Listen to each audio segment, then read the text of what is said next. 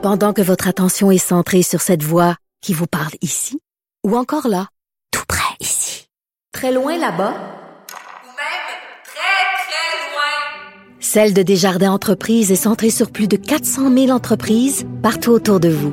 Depuis plus de 120 ans, nos équipes dédiées accompagnent les entrepreneurs d'ici à chaque étape pour qu'ils puissent rester centrés sur ce qui compte, la croissance de leur entreprise.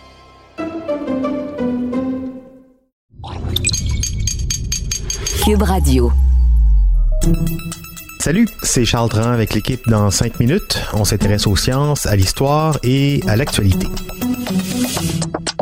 Aujourd'hui, on parle d'esclavage au Québec. Ben oui, ça existait. Il y en a eu ici aussi chez nous.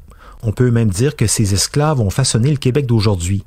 C'est un pan de notre histoire qui se déroule à Saint-Armand, à côté de Venise en Québec, sur le bord de la frontière américaine.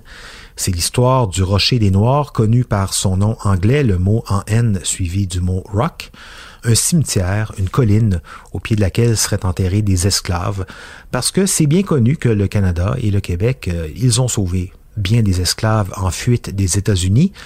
Ce qui est moins connu par contre, c'est que des Noirs euh, et des gens des Premières Nations ont été achetés, vendus et exploités ici même. Et oui, là-dessus, voici Cybelle Olivier. qu'on sait de l'histoire nous vient surtout de la tradition orale. On sait que des esclaves fuyaient les plantations américaines pour trouver refuge à Saint-Armand. Ils empruntaient le chemin de fer clandestin, le plus important mouvement anti-esclavagiste.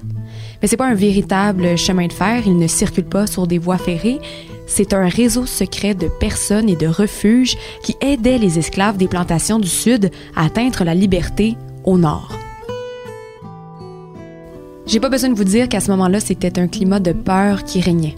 On raconte que lorsque l'église méthodiste Phillipsburg United, donc l'ancien nom de la ville, mais lorsqu'elle sonnait ses cloches en dehors des heures régulières, c'est parce qu'elle annonçait la venue d'un visiteur indésiré.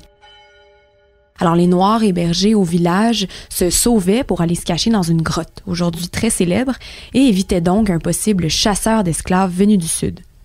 Aujourd'hui d'ailleurs, la Ligue des Noirs de Montréal se rend à la grotte chaque année pour un pèlerinage afin de mieux comprendre l'histoire et de la commémorer.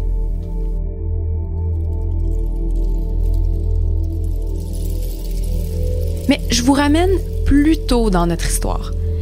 L'esclavage au Canada, ça commence au début du 17e siècle. Les premiers esclaves, ben, c'était les peuples autochtones.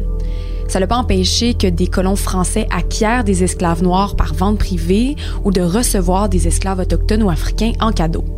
D'ailleurs, le premier témoignage écrit de la présence d'esclaves africains en Nouvelle-France nous vient d'une archive.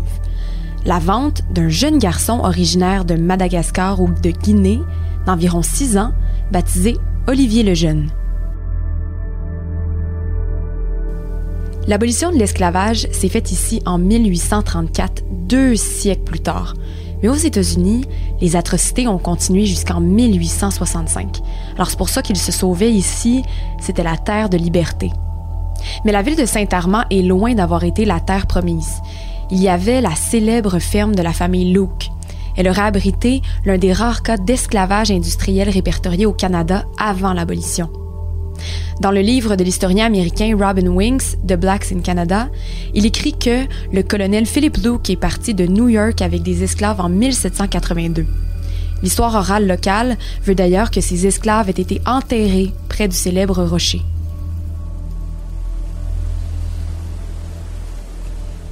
Et ce rocher d'ailleurs, ben, il a été rebaptisé, renommé pour Rocher du repos des Noirs par la Commission de toponymie du Québec en 2016.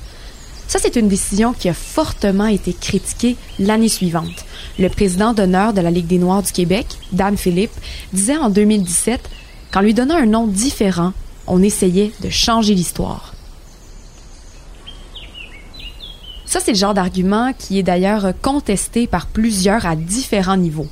Comme l'histoire de l'emploi du N-word en contexte universitaire par une professeure, ça, ça avait fait couler beaucoup d'encre en 2020. Alors faut-il nommer les choses dans leur contexte pour faire honneur à l'histoire? Faut-il ne pas les nommer pour éviter des malaises profonds? Mais visiblement, dans le cas du Rocher des Noirs, la question a été tranchée. Le site a conservé son nom d'origine. Oui, ils ont réussi à conserver son nom, mais depuis 2016, des groupes de défense tentent d'obtenir la reconnaissance officielle du cimetière comme site historique national. Et à ce jour, il ne l'est toujours pas. Aujourd'hui, la communauté noire de Saint-Armand est inexistante.